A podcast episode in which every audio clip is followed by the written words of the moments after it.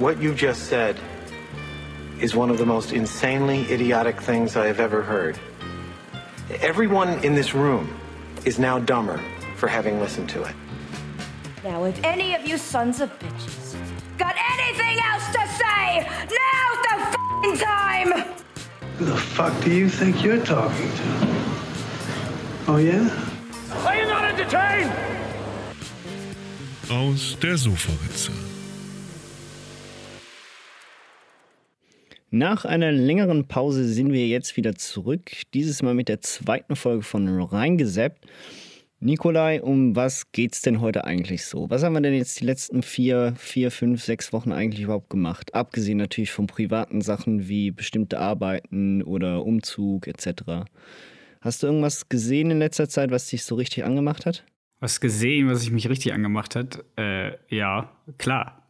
Äh, also sprichst du jetzt darauf an, was wir heute besprechen wollen oder nochmal was extra? Nein, natürlich das, was wir heute besprechen wollen. Ja, natürlich. Dann ähm, habe ich natürlich äh, Loki komplett endlich gesehen, weil war ja letzte Woche Mittwoch. Dann die letzte Folge, das Finale. Dann natürlich Fast Nine, wie auch nur heißt. Äh, der neunte Teil der sagenumwobenen Fast and Furious Reihe. Wohin es die drei, äh, die drei sage ich schon, die achtköpfige Crew diesmal hin verschlägt. Vielleicht. Das, das ist Fantasy, oder? Das ist eigentlich. Es ist Sci-Fi mittlerweile. ist mit, ah, Sci-Fi sogar. Okay, gut. Ich würde sagen, das ist Sci-Fi. Und dann haben wir natürlich äh, zusammen auch noch Black Widow gesehen. Allerdings, ähm, ja. Das wird heute also eine sehr Action- und äh, Marvel-lastige Folge. Also das können wir ja direkt auch mal nochmal vorgreifen und nochmal auf das Thema zurückgreifen vom letzten reingeseppt, wo wir über Kino und Kinobesuche ähm, geschwatzt haben und ähm, zum Glück deiner Wenigkeit mich stört es ja weniger, aber ähm, auch ich bin glücklich über diese, über diese Wandlung. Ähm, haben wir wieder in unserer Stadt auch O-Ton-Filme und äh, nicht nur deutsche Synchronisation. Wir konnten uns also sowohl Fast Nine als auch Black Widow im O-Ton geben. Ja, sowieso. Ich glaube, Fast Nine kann man auch nur, also ich sag's ja bei wenigen Filmen, aber ich glaube, Fast Nine kann man nur im Original schauen. Sonst geht zu viel verloren. Ja, da können wir, können wir, da können wir dann vielleicht auch mal kurz darauf, sagen, darauf äh, sprechen kommen, warum ich tatsächlich auch der Meinung bin, in, im Falle von Fast 9. Aber gut, wir waren bei Loki.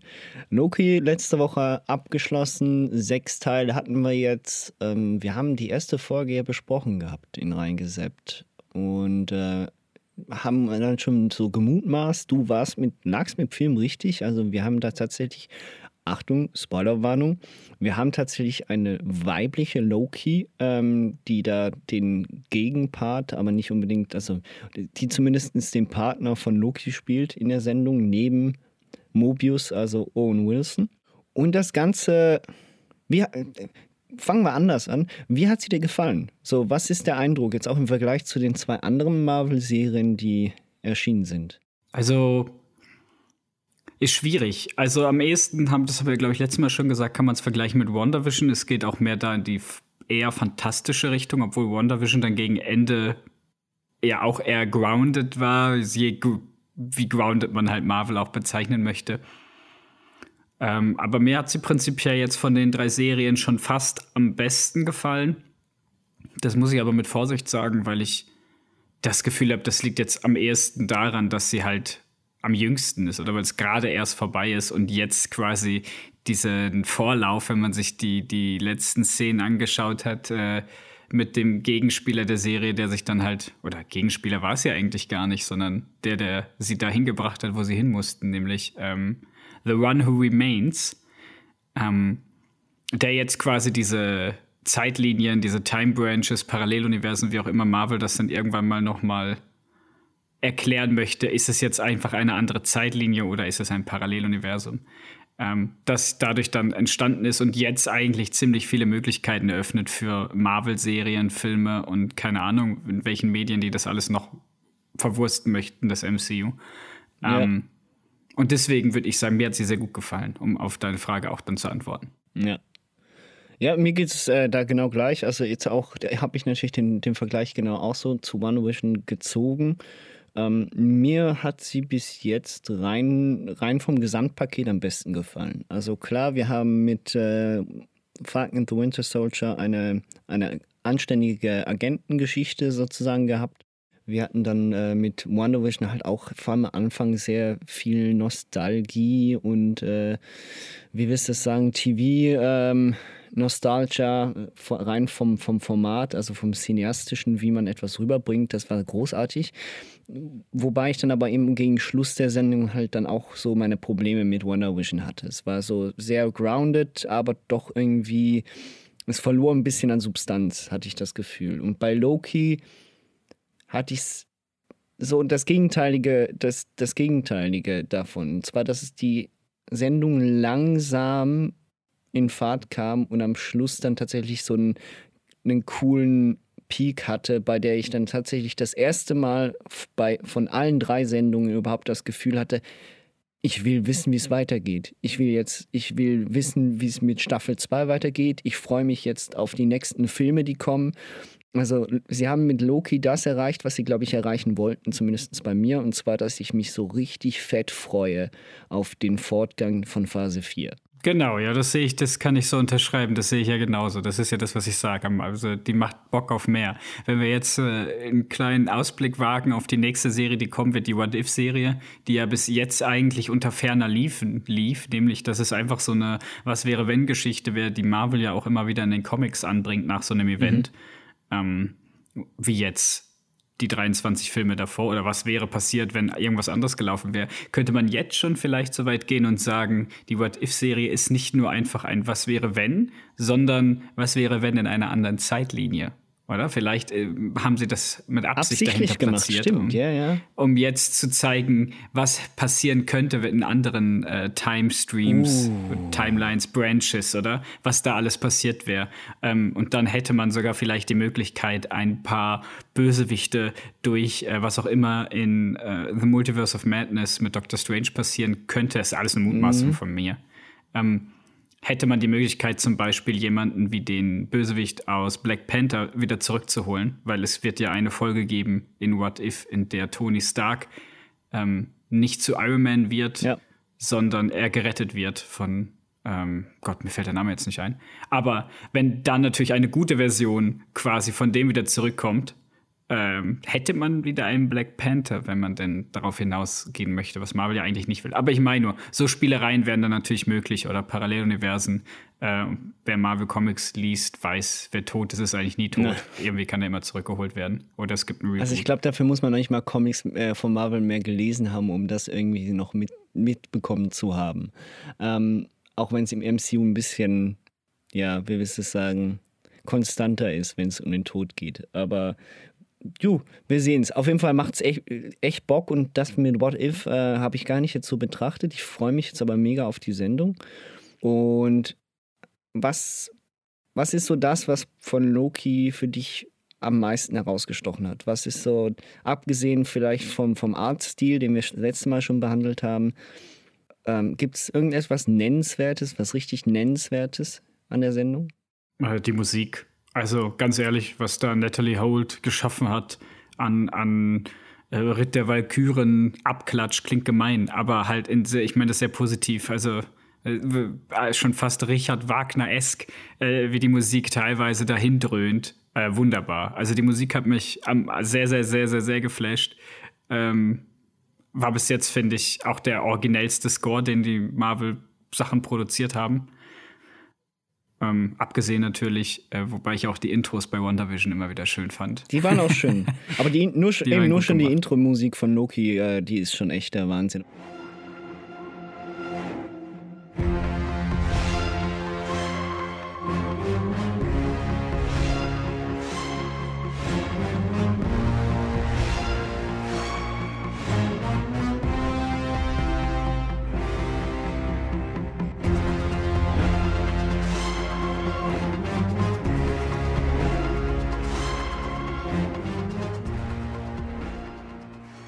Aber auch der ganze Rest, es passt, es ist echt stimmig.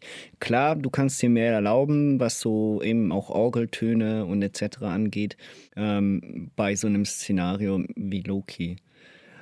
was, was mir extrem gut gefallen hat, war einfach diese Dynamik der, der verschiedenen Figuren. Also ich, da, die hatte ich, klar, die Dynamik von Falcon and the Winter Soldier, also von äh, Bucky, von Bucky Barnes, ähm, die funktioniert schon, aber so die, diese, diese, diese Buddy- Beziehung zwischen Loki und Mobius und auch zwischen Loki und Sylvie, die ist schon was anderes und das macht schon auch Bock dazu zu gucken und man sieht den Spaß auf dem Screen halt, oder? Also es sind, es sind Figuren, die einem halt an den, ans Herz wachsen, was vielleicht jetzt bei The Falcon und Bucky nicht unbedingt der Fall ist, zumindest bei mir jetzt nicht.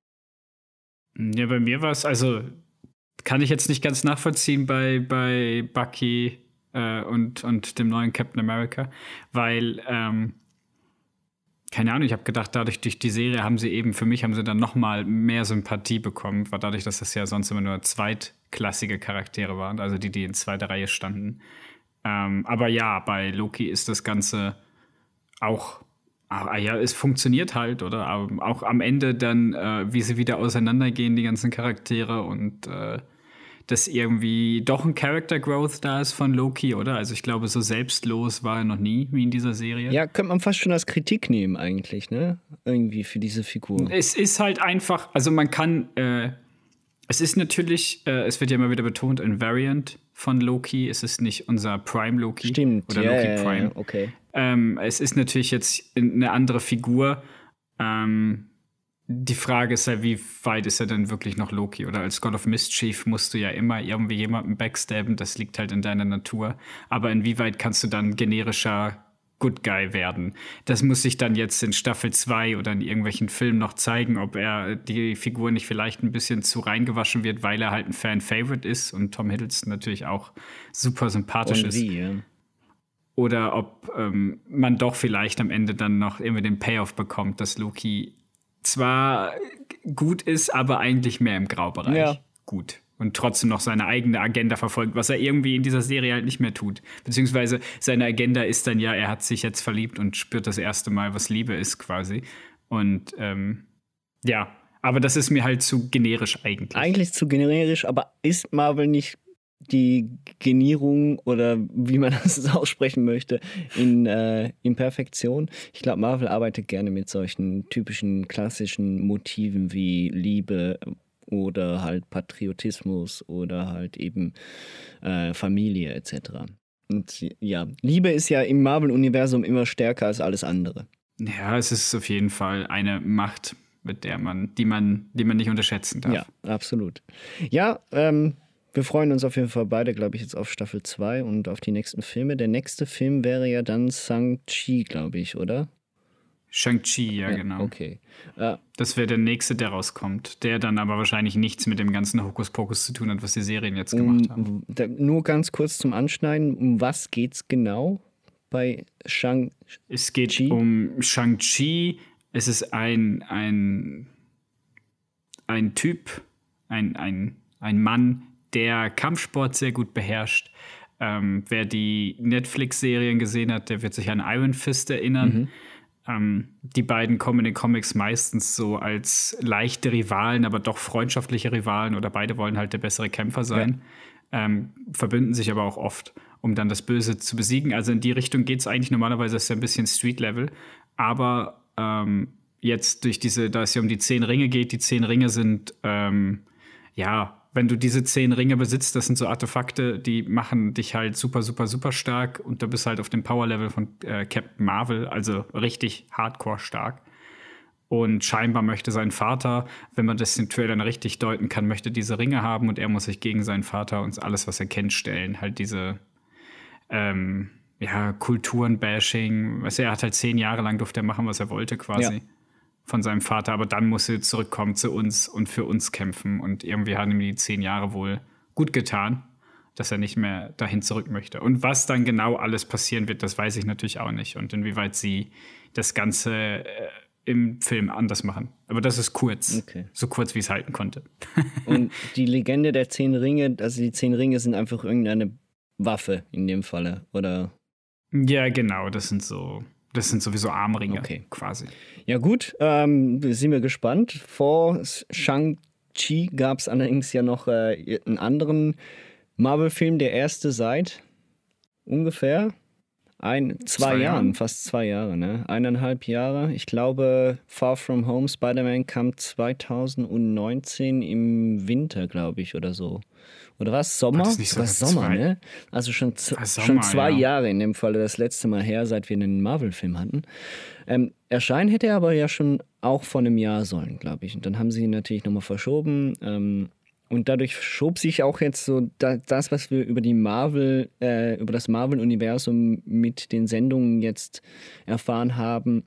Also wir sind mit mehr Informationen in den Film reingegangen, als äh, Disney und Marvel anfangs wahrscheinlich vorhatten. Und äh, Black Widow, der letzte Film mit Scarlett Johansson als Black Widow, ist es ein, ein, ein ehrwürdiger Abgang für sie aus dem MCU? Ja, es ist schwierig. Ich finde, den ehrwürdigen Abgang hat sie eigentlich in Endgame gehabt. Mm, deswegen, ja, also man muss natürlich sagen, der Film spielt halt zwischen Civil War und in, Infinity War, genau, zwischen den beiden Filmen. Also Mhm. äh, Black Widow ist auf der Flucht vor der Regierung, weil sie sich mit auf Cap Captain Americas Team geschlagen hat. Da- Das ist mir Und, übrigens äh, erst wirklich, wenn ich nicht, dich nicht neben mir gehabt hätte, hätte ich wahrscheinlich noch bis zur Hälfte des Filmes gebraucht, bis ich das gecheckt, gecheckt hätte. Ja, ähm, auf jeden Fall, sie muss sich halt, halt verstecken und es geht eigentlich darum, was hat sie gemacht zwischen in dieser Zeit, oder? Weil wir sehen ja eigentlich nach Civil War sehen wir Black Widow erst wieder, wenn sie ähm, in Infinity War Vision retten. Und da passiert ja, da ist ja eine ganze Zeit dazwischen. Und das ist eigentlich relativ cool gemacht. Und meiner Meinung nach hätte der Film aber eigentlich direkt nach Civil War auch rauskommen müssen oder geschrieben werden und geschauspielert und alles Mögliche. Ähm, weil dann wäre dieser ganze Payoff am Ende für Endgame besser gewesen. Also für Leute, die irgendwann mal einen riesen Rewatch machen wollen, würde ich empfehlen, Black Widow wirklich direkt nach Civil War zu machen und einfach die Endcredit-Scene zu überspringen. Weil dann macht der Film am meisten Sinn. Aber Spaß gemacht hat er. Würdiger Abgang finde ich halt schwierig. Ich war ein gutes Run-Off-Abenteuer, war sehr, sehr James Bond-lastig. Wir haben ja auch im Kino zwischendurch noch kurz uns unterhalten darüber. Das ist ja doch ein äh, sehr, sehr viele James Bond-Einleihen hat. Also es hat ja sogar einen Titelsong, der Film.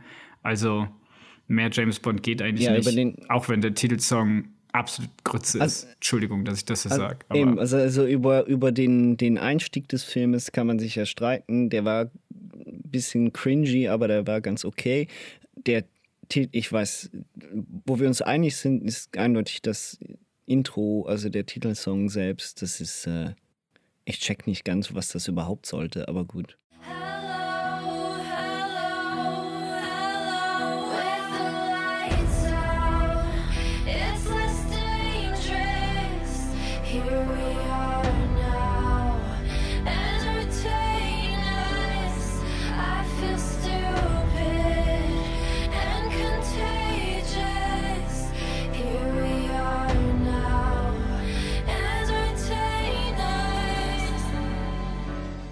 Ich glaube, da geht's. Das war ja dann eine weibliche Coverversion von Nirvanas äh, Ja. Smells Like Teen Spirit, oder? Ja, richtig. Gen genau. Und äh, Aber was die Aussage aus dem Song mit dem des Filmes zu tun haben soll, verstand ich nicht. Aber gut. ja, es geht ja, also das geht um der ganze Mädchen Film ist ja, so, wenn wir, ja, genau, es geht ja um, um Menschen, Mädchenhandel und keine Ahnung was. Ähm, also nicht keine Ahnung was, aber halt, es geht halt darum, es soll halt irgendwie eine Analogie darstellen, über Mädchen werden gehandelt, das gibt's immer noch heutzutage. Man möchte ein bisschen darauf aufmerksam machen. Das Ganze in einem Marvel-Kosmos-Kontext. Und ja, der Film war, ich fand, und deswegen wahrscheinlich auch eine weibliche Coverversion dafür, um noch mehr Frauenpower zu zeigen. Der Film hat ja, der trieft ja nur davon. Ähm, was ich ja gut Von, finde. Also Phero- das war ja von eigentlich Pheromonen, sehr. meinst du? Von Es war ja, es war ja sehr, es war ja ein sehr, weiblicher Film. ja, aber doch, doch sehr, sehr actionlast. Also, ja, keine Ahnung. Also, ja, es ist wieso schwierig kann denn da. ein Also, ich weiblicher Film nicht auch actionlastig sein? weil die Sehgewohnheiten bei uns das nicht bisher gaben und deswegen wirkt er auch so komisch am Anfang. Aber ich fand das relativ cool, dass ich eigentlich nur nur Frauen gegenseitig aufs Maul hauen, als wäre es wirklich so ein Actionfilm, als wäre es irgendwie, keine Ahnung, eben James Bond mit Frauencharakteren. Ja. Und zwar nur. Ja, mit auch eben. Die einzigen Männer, die vorkommen, die sind einfach nur da, um lustig zu sein und nicht wirklich effektiv. Nein, nicht wirklich. Also die, die jetzt hier austeilen, äh, das sind ein, einzig und allein Frauen. Was äh, tatsächlich sehr erfrischend ist. Ähm, und Ja, und wie gesagt, halt komplett anders, weil es nicht de- deine oder meiner Sehgewohnheit en entspricht. absolut, ja, ja, genau richtig. Ähm, die Action stimmt auch in dem Film, muss ich sagen. Also die, vor allem gegen Ende hin, wo sie dann auf dieser Luftstation ist und die auseinanderbricht und sie dann während dem Flug den Kampf hat, das zählt schon zu, zu den, den besten Action-Szenen, die ich in den letzten zwei, drei Jahren gesehen habe, muss ich sagen. Ja, aber das ist dann wieder so was, was die ersten zwei Drittel vom Film sehr, sehr James Bond-mäßig macht, macht das letzte Drittel dann wieder extrem Marvel-mäßig. Nämlich hier ist nochmal ein Over-the-Top-Action-Set-Piece, ähm, was auch wieder eine halbe Stunde zu lang geht, wie gewisse Leute sagen Ja, würden. das war auch der Fall, ja. Ähm, nee, aber was, also das Action-Set-Piece ging ein ganz kleines Stückchen zu lang. Aber Aber der, ja. der Schluss hätte auch Mi- Mission Impossible sein können. Also ich hätte Tom Cruise hätte ich Auf zumuten Fall, können, ja. auch da im, während dem Flug auch über verschiedenste Das selber Plattformen zu das selber machen, zu ja. machen, genau. Dabei sich zwei Rippen zu brechen und viermal den Arm oder so. Nein, ähm, was gibt's noch über den Film zu sagen? Ähm, hat Ja, ich war nicht ganz zufrieden mit Taskmaster. Der- Auf den hatte ich mich am meisten richtig, gefreut. ja. Ja, dann erzähl mal kurz, also vielleicht ohne zu groß zu spoilern, was war denn das große Problem damit? Ja, ich fand, äh, Taskmaster ist ja in, in den Comics ein Soldat, der ähm, die Fähigkeit besitzt, also der, dessen Gehirn, er hat irgendwie eine Fähigkeit, dass er sich alles merken kann. Und vor allen Dingen kann er sich merken, wie andere Leute kämpfen.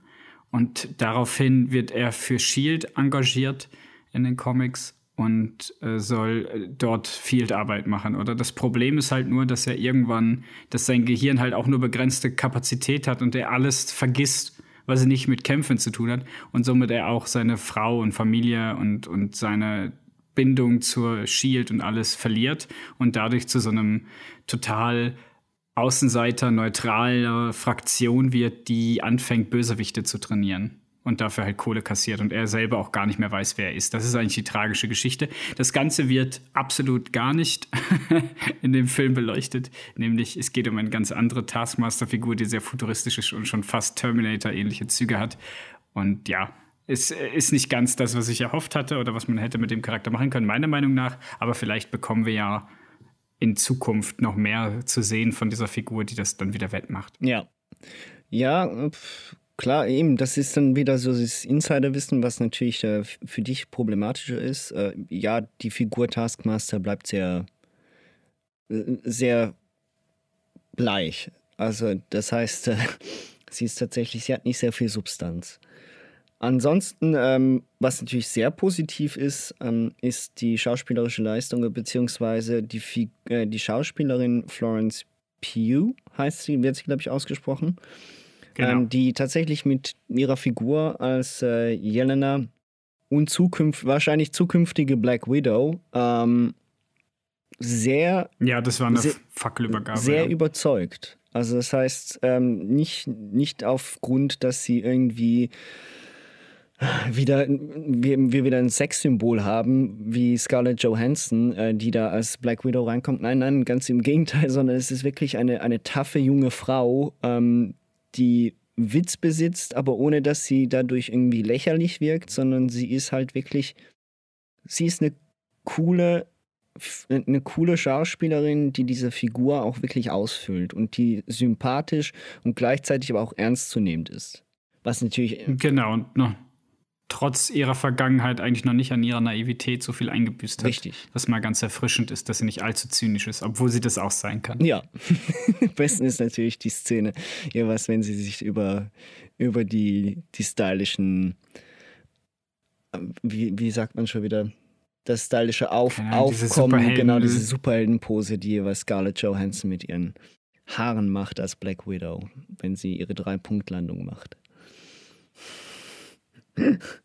Ja, das Einzige, was mich ein bisschen gestört hat, ähm, jetzt so im Retrospekt, während des Films fand ich es gar nicht so schlimm, aber jetzt, wo ich drüber nachgedacht habe, ist ja, dass sie quasi äh, zwei amerikanische Schauspieler gecastet haben für Russisch und die halt mit russischem Dialekt gesprochen Ja. haben oder im Amerikan also im Englischen, was extrem verwirrend wirkt und teilweise auch fast lächerlich. Ja. Und dann hast du aber eine Russin, also eine Muttersprachlerin, die dann aber absolut keinerlei russische Lines bekommt, weißt du, die auch nur auf Englisch redet, was ich ein bisschen schade fand, weil ich dachte, man hätte ja Ja, vor allem das sie irgendwie mit ist, einbauen oder? können. ich meine, ja, ja, genau. Ja, ja, ja, eben, weißt du, äh, äh, aber ja, ähm, war schade.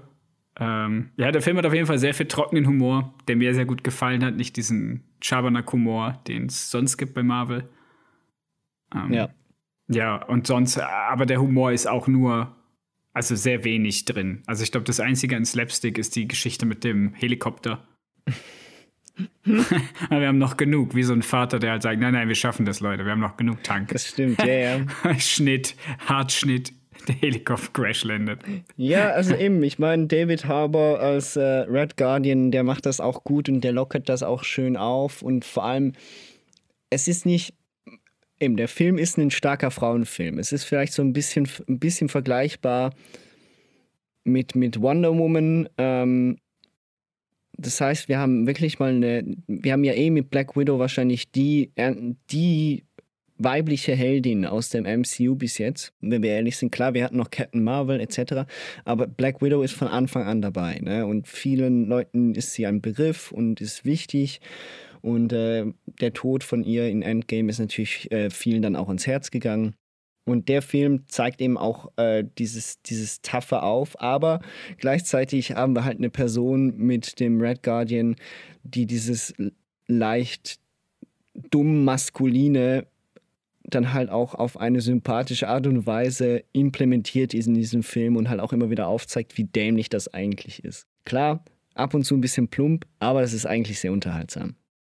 Ja, also, aber den Comic Relief, den brauchst du auch von ihm. Also, wenn du den jetzt nicht hättest, dann wäre der Film echt, echt für, also für Marvel-Verhältnisse wie immer, Prädikat Marvel-Verhältnis, ähm, wäre es echt zu ernst schon fast, oder? Das kannst du ja niemandem zumuten. Nee, das stimmt. Also, ich hätte es gern gesehen, aber das kannst du halt anderen Leuten nicht zumuten. Allerdings. Ansonsten ähm, gibt es da eigentlich nicht mehr so viel zu sagen. Klar, er ist jetzt nicht, äh, zählt jetzt nicht zu den absoluten Spitzen-Marvel-Filmen, aber er ist eigentlich einer der besseren, wie willst du das sagen? Eine Origin-Story ist es ja nicht, sondern einer der besseren Nee, ist so einzelnen. ein One-Off-Abenteuer. Ja. ja. ähm, ja. Wir haben sogar eigentlich, wir haben sogar erfahren, was in Ungarn passiert ist. So halbwegs. Also in Budapest. In Budapest, ja. Es ist, man, man erfährt so ein ganz kleines bisschen, was da passiert ist, aber man sieht nicht genau, wie lang und wie. Und es bleibt immer noch ein bisschen offenes Geheimnis, was ich auch, also halt ein geschlossenes, aber man, so ein, halt so ein Running Gag. Was ich auch hoffe, ehrlich gesagt, dass es nie wirklich, das hat mir gereicht so ein bisschen. Am Anfang habe ich gedacht, schade, aber jetzt im Retrospekt muss ich sagen, ich glaube, das hat mir gereicht, was ich gesehen habe. Ja. Weil das nimmt auch, das nimmt dann, du hast dann immer noch diesen Mythos. Und das finde ich halt gut. Nein, eben die ganze Budapest-Geschichte ist auch so ein bisschen, ist noch eher einer der Schwachpunkte der, der Geschichte, muss ich sagen. So, wie das Ganze passiert ist und ähm, dass das auch nicht ganz einhergeht mit, mit der Geschichte von Black Widow, dass sie ja eigentlich aus dem ganzen Sumpf rauskommen möchte und aus dem Sumpf rauskommen tut sie, indem sie ein kleines Kind in die Luft jag- jagt. Also, ja, gut, okay. Ja, einmal ein letzter Job. Das ist halt, deswegen sage ich ja, eigentlich eine super bierernste Geschichte. Und es geht auch um Familie. Und weißt du, wo es auch noch um Familie geht, Konstantin? Ähm, warte mal, wir haben noch ein Thema offen. Ich glaube, Cars 4. Cars 4, exakt. In diesem Film äh, ist, wie heißt er wieder? Lightning McQueen. Unser Owen Wilson. Owen Wilson als Lightning McQueen. Ich würde lieber über Cars 4 reden, wenn ich gerade ehrlich bin. Es gibt aber kein Cars 4. Wir können nicht darüber reden. Wir können aber dafür über schnelle Autos im Weltall Genau sprechen. richtig, weil wir reden jetzt natürlich jetzt doch noch über den neuesten dieser drei äh, Filme beziehungsweise Serien. Äh, Fast 9, also Fast and the Furious 9. Auf einer Top 9 der Fast-Filme. Konstantin, wo würdest du ihn hinpacken? Oh, Alter. Ähm, schön, dass du mal die Liste machst. Ähm, er gehört ziemlich weit nach unten. Also wirklich irgendwo auf Platz 8, 7. Ich müsste noch, ich müsste acht und ich müsste den achten Film noch mal sehen, so damit ich das richtig einstufen Das kann. ist das mit dem U-Boot. Genau richtig. Also das ist es, er, er sitzt vielleicht mit, mit Teil 8 auf einer Stufe. Ich glaube auch. Er ist noch nicht so dumm wie Fast 7. Ja, Ich finde immer noch diese, es gibt immer noch das Gesetz des Straßes und wie sie aufeinander, ist es aber immer noch das Dümmste, was ich gesehen ja habe. aber auch irgendwie Aber- unterhaltsam. Da, da war wenigstens auch halbwegs ein Realismusgrad da. Ja, mit halbwegs, wenn halbwegs, keine Ahnung was ist. Ja, gut, okay. Nicht realistisch. Aber d- d- das ist ja das Schöne an diesem Film. Die wollen ja auch, also spätestens jetzt, ich meine spätestens schon Teil 7, aber spätestens jetzt ist der Realismusfaktor komplett aus der Seite. Äh, es ist egal, Leute, es ist wirklich egal. Es geht nicht mehr um Physik, auch wenn sogar einmal über Physik geredet wird in diesem Film. Aber ich glaube, das wurde extra. Das ist ja gemacht. eigentlich noch fast das Sympathischste an diesem Film. Also ich meine, wir haben wieder Justin Lin, der ja nach äh, Teil 6 aufgehört hat mit den Fast-Filmen. 7 und 8 wurde von anderen Regisseuren gedreht. Ähm, Justin Lin ist eigentlich ja der Fast-Regisseur, hat glaube ich sechs Filme gemacht. Und es ist halt so. Ich finde es schade, ich habe mir mehr, ich habe mir so ich habe mir mehr erhofft, dass er ein bisschen den Gang zurückschaltet, so was, was halt eben dieses komplett absurde ähm, Getue dieser Crew angeht. Aber ganz im Gegenteil, sondern er hatte eben das eingesehen, was du gerade gesagt hast, und zwar, dass 7 und 8 schon sowieso schon so aufgesetzt haben, was diesen, diesen diese Abstrusität angeht, dass er gesagt hat, jetzt erst richtig. Aber ich mache mich gleichzeitig innerhalb des Filmes auch lustig darüber. Der er versucht das so mit so einer Metaebene, mit so einem, hey, wir wissen, dass das alles nicht mehr ernst zu nehmen ist. Macht sich darüber lustig. Ob es jetzt, jetzt darüber reden, dass sie unverwundbar sind oder äh, dass er auch der, der, der, wie heißt der, Roman, der ganz am Anfang, der Einzige ist mit schusssicherer Weste. Ja. Also Kugel mit kugelsicherer Weste, der auch der Einzige ist, der von den Leuten abgeballert wird. Zwar überall hin und in den Kopf. ähm, ja, also Eben. Und dann bis hin zum Ende, bis diese Magnetgeschichte, ey, das war auch, das ist so absurd. Aber es ist halt lustig zum Zugucken. Es macht schon ein bisschen Spaß, ich muss sagen. Also ich bin schon schlechter aus so Filmen rausgegangen. Also eigentlich noch nie, weil ich das ist ja der erste Fast, den ich im Kino gesehen habe, muss ich auch mal dazu auch, sagen. ja. Aber auch nur, weil wir eben mal die, über die anderen acht den Podcast gemacht haben. Da dachte ich, komm, das können wir jetzt nicht aufhören. Da will ich jetzt bis zum Ende dabei sein, egal wie schlimm die werden. Also ich habe wirklich. Und das ist, Ja, Entschuldigung. Ich wollte sagen, und das ist wahrscheinlich auch das, was der Film einfach, was die, die Leute, die die Filme machen, auch wissen. Der harte Kern geht da rein, egal was du da präsentierst. Ja, ich. Äh, ich habe gehofft, dass drü das drüber schlafen den Film besser macht für mich. Aber es ist wirklich. Ich, es, ich bei aller Liebe, bei, bei aller Offenheit gegenüber Mainstream-Kino, es ist wirklich einfach, es ist. Es ist mir eigentlich schon fast ein bisschen reuig, dass, dass wir den Film im Kino geguckt haben. Weil, obwohl es der einzige Art, die einzige Art und Weise ist, so einen Film überhaupt zu gucken. Aber das war so eine unzusammenhängende, dreckige Mistkacke teilweise, was sie, was sie da an Story geboten haben und an, an, weißt du noch nicht mal, weißt du, dass sie abstruse Stunts machen. Okay, gut. Dass sie, dass sie ins Weltall gehen. Okay. Aber der ganze Rest drumherum auch noch macht alles so gar keinen Sinn. Null, aber gar nicht. Und dass es mich eigentlich teilweise, ich, der jetzt alle Filme geguckt hat und der irgendwie ja noch erwartet, dass da eine konstante Story vielleicht halbwegs drin ist, richtig gehen halt auch ein bisschen sauer we- werde, weil die, die also sich einfach gar nichts mehr halten. So rein gar nichts mehr. Ich meine, ich bin froh, dass Han zurück ist. Ja, klar, Logo, weil Han einer der besten Charaktere ist, die diese Serie gesehen hat. Aber eigentlich, äh, ich, du hast keine Reihe, in der ein Typ dreimal stirbt und wieder aufkommt. Also, okay, es ist, er ist zweimal gestorben. Er ist jetzt, das, er ist jetzt am dritten Mal, das dritte Mal am Leben, sagen wir es so. Aber das macht alles so null Sinn und es wird einfach nur gemacht, weil es gerade in den Kram passt. Und ich finde diese, da verliert mich die, diese Reihe einfach. Also das heißt, da muss ich halt einfach sagen, eine gewisse Glaubhaftigkeit möchte ich auch bei so einer Serie haben.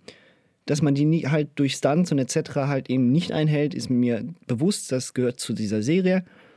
Aber dass man ja irgendwo auch eine, noch, eine, noch eine, eine, eine Konsistenz in der eigentlichen Geschichte hat, sollte schon irgendwo vorhanden sein.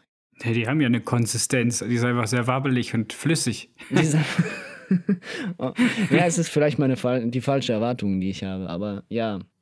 Ich guck, das ist nämlich das. Ich bin ja, bevor ich in den Film rein bin, habe ich die, die Autotür runterge die, das Fenster runtergekurbelt an meinem Auto, was ich nicht habe. Und habe meine Erwartungshaltung rausgeschmissen. Und dann bin ich in den Kinofilm rein. So. Und dann muss ich aber auch sagen, das, dann hat er auch Spaß gemacht. Also ich habe ja nichts erwartet. Ich habe ja schon gewusst, dass sie ins Weltall fliegen. Ich, das wusste ich ja. Ich wusste nur nicht, wie dumm das wird. und äh, ja, und dass die Geschichte, ey, dass es auch wieder so ein äh, MacGuffin ist wie im Teil 7 oder irgendeine Waffe. Äh, irgendeine Waffe vor allen Dingen. Weißt du nicht, dass die. Das wäre das Schöne an Teil 5 da haben sie einfach, da wollten sie Geld klauen. Da war es so eine Heist-Movie, oder? Ja.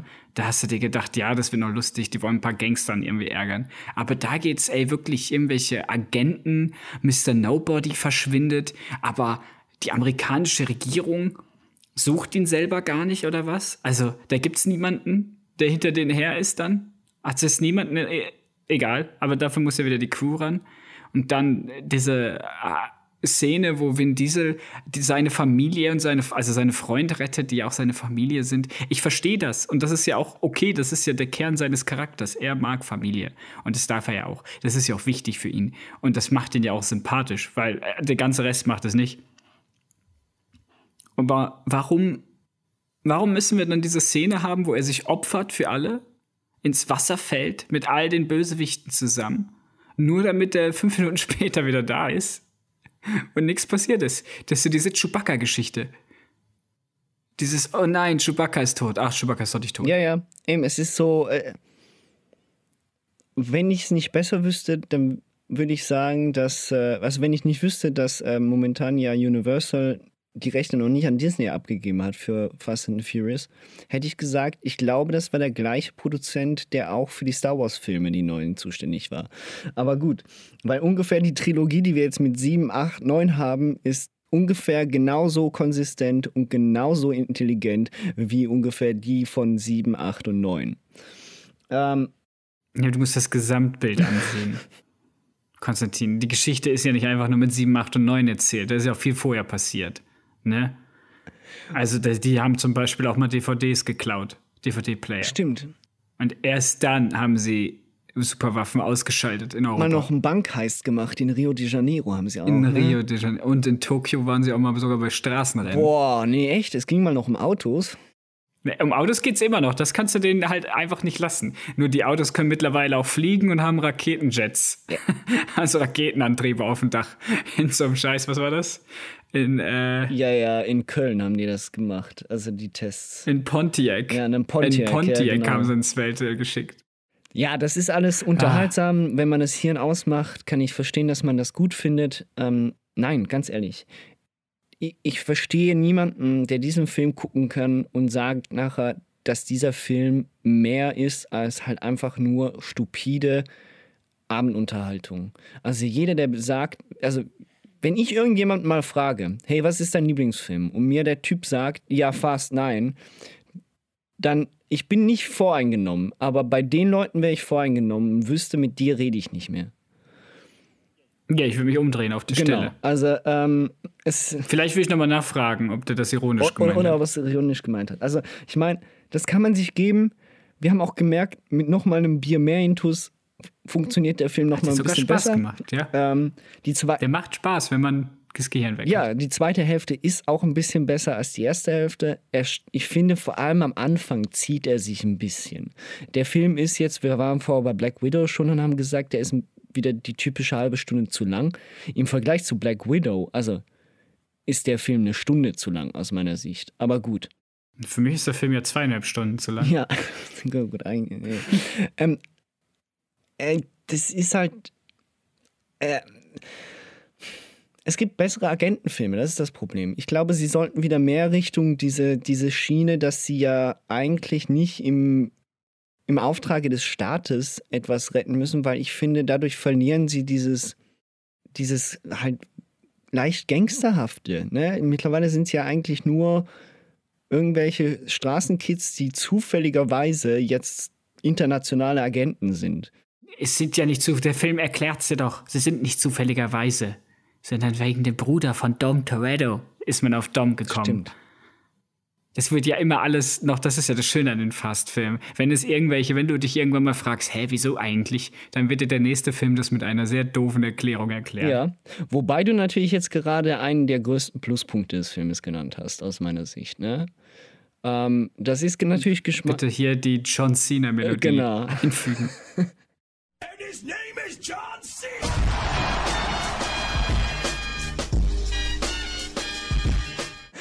Denn John Cena ähm, ist tatsächlich eine sehr gute Ergänzung für diese, für diese Reihe. Ich glaube auch, dass sie damit The Rock rausnehmen wollten, ähm, der ja auch sich übelst verkracht hat mit Vin Diesel.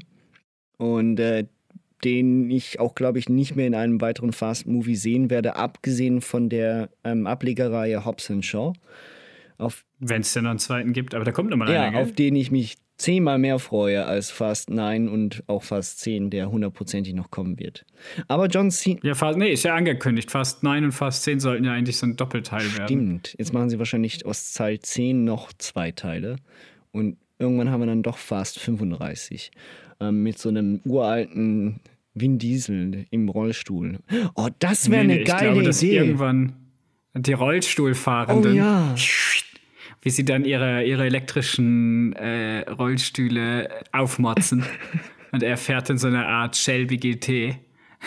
Ich fand das so gut. Ich finde das sehr gut. Das ist it's family. Wir müssen zur Kantine, bevor die anderen da sind. Sonst kriegen wir keine Erbsen mehr. Ja, ja. Und mit fast 50 gehen wir dann in, in das Futuristische äh, endgültig. Und zwar lassen sie sich dann ihre Gehirne in die Autos implementieren. Und dann machen wir mit Hasbro ein Crossover und machen Autobots versus Genau. Fastbots. Und dann hat auch Universal sein Cast. Da wären wir wieder beim Anfang. Und dann machen wir ein Reboot, in der Vin Diesel dann in der nächsten Fast-Franchise-Reihe immer als Cameo auftaucht, so wie Stan Lee. Das wäre super. Ich glaube, wir haben. Ich, wir müssen uns beim Universal melden. Ich glaube. Wir haben, glaube ich, gerade Fast and Furious Ich gerettet. glaube, definitiv haben wir das gerettet. Zurück zu John Cena, der tatsächlich einen sehr guten Job macht mit seiner Figur. Ähm, abgesehen davon, dass natürlich lustigerweise wir erst jetzt nach neun Teilen erfahren, dass Dom auch noch einen Bruder hat. Ähm, aber es wird ja eben zusätzlich auch erklärt, warum sie überhaupt so weit gekommen sind. Anscheinend ist er zuständig dafür oder mehr oder weniger ist er schuld daran, dass sie da in das Ganze reingezogen worden sind. John Cena macht das aber halt auch schauspielerisch sehr gut. Also er passt da gut in die Rolle rein. Ähm, ich sehe ihn halt auch gerne, muss ich sagen, mit seinem un unfassbar markanten Kinn und Augenknochen. Also, Ja, die berühmten Augenknochen. da, ich meine, da, da gibt er ein, ein gutes Gegenpendant zu, zu Vin Diesel halt mit seiner Vollglatze und äh, seiner Riesennase.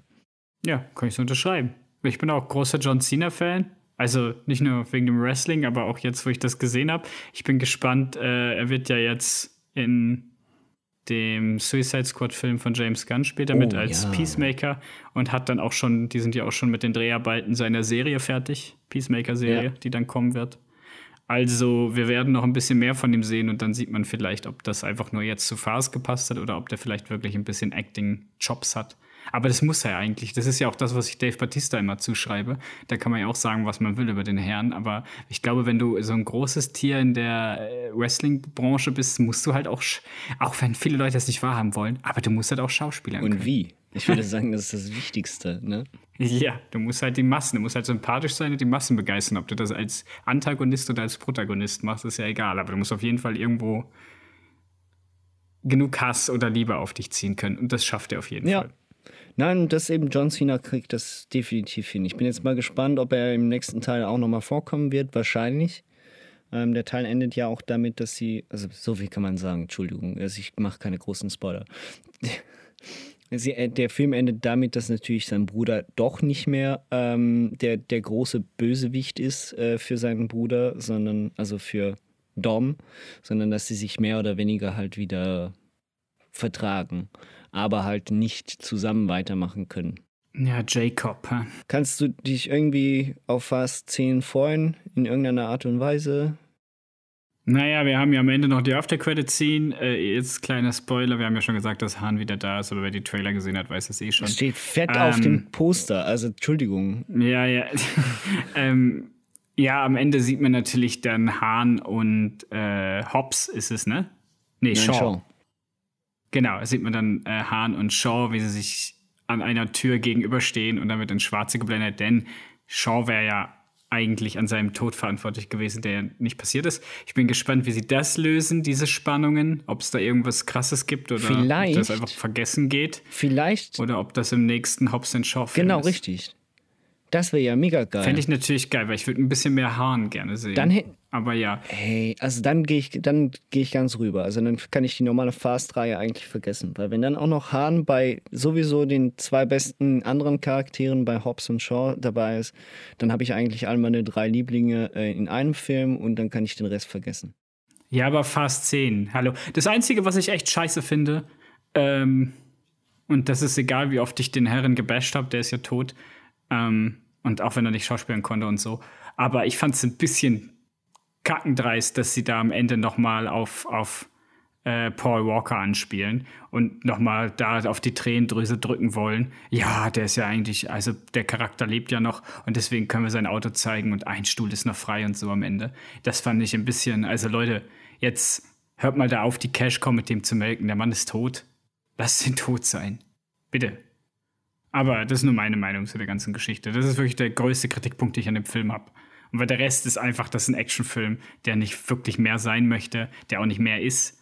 Und, äh, von den Stunts her einer der cooleren Actionfilme, auch wenn sie absolut keinen Sinn machen. Aber so vom, vom Visuellen her macht der Film Spaß, vom Audiovisuellen. Und einfach Gehirn ausschalten und gar nicht zuhören, wenn sie über irgendwas Plotmäßiges reden. Ja. Dann ist alles okay. Obwohl die Magnete sind schon echt bescheuert. ja. Die Magnete sind super dumm. Aber das ist egal. Naja. Ja, kur kurzer, ähm, kurzer Preview. Was, was ist der nächste Film, den du unbedingt gucken möchtest? Nächster Film in zwei Wochen wird Green Knight sein und Cash Truck von. Also The Green Knight mit Dev Patel. Ja. Eine arthurianische Saga. Und sehr künstlerisch wahrscheinlich. Äh, bin gespannt, wie das, wie der ankommen wird im Kino bei uns. Ich glaube nämlich nicht sehr gut, leider. Äh, finanziell. Und dann halt Cash Truck von ähm, hier. Der ist auch mit Jason Statham und Ah, von Guy Ritchie. von Guy Ritchie, der neue, genau. Die zwei werde ich wahrscheinlich übernächste Woche mir dann im Kino angucken. Weil nächste Woche kommt, ich glaube, nichts, was mich interessiert. Ja, also ich. Bei dir? Nö, werden eigentlich auch die zwei, ne? Also ich meine, die anderen Filme, die ich dann gucken möchte, die kommen alle erst dann August, äh, September raus. Eben Shang-Chi kommt dann, Suicide Squad. Ja, das sind so eigentlich die wichtigen Filme, die ich in den nächsten Wochen dann gucken werde. Aber ich bin bei Guy Ritchie und bei Green Knight, wenn du die noch nicht geguckt hast, wenn ich wieder zurück bin, dann äh, komme ich da gerne mit. Ja, einen von denen werde ich wahrscheinlich schon gesehen. Vermutlich. Haben. Aber, aber den anderen. aber dann den anderen. Nein, das passt auch. Ja, dann äh, war es das für den, das für den für- Juli. Ähm, reingesetzt. genau, die nächste größere ähm, Einzelepisode oder Zweier-Episode zu einem gewissen Thema wird wahrscheinlich auch noch dauern bis August, bis wir das überhaupt wieder hinkriegen. Ähm, Ja, sind ja jetzt auch noch Urlaubstage etc. Richtig. Das, deswegen äh, wird diese kleine Stunde, dieser kleine Einblick für, für diesen Monat mit reingeseppt, äh, das bleiben, was es ist. Ja, dann äh, danke ich dir, Nikolai. Ja, ich danke dir auch mal, ausnahmsweise. Nicht nur mir. Nicht, nicht nur dir. Und äh, Genau. dann äh, wünsche ich äh, gutes Schauen und äh, bis zum nächsten Mal. Ja, genau. Gute Schauen reingehauen oder sowas. Tschö. Ade.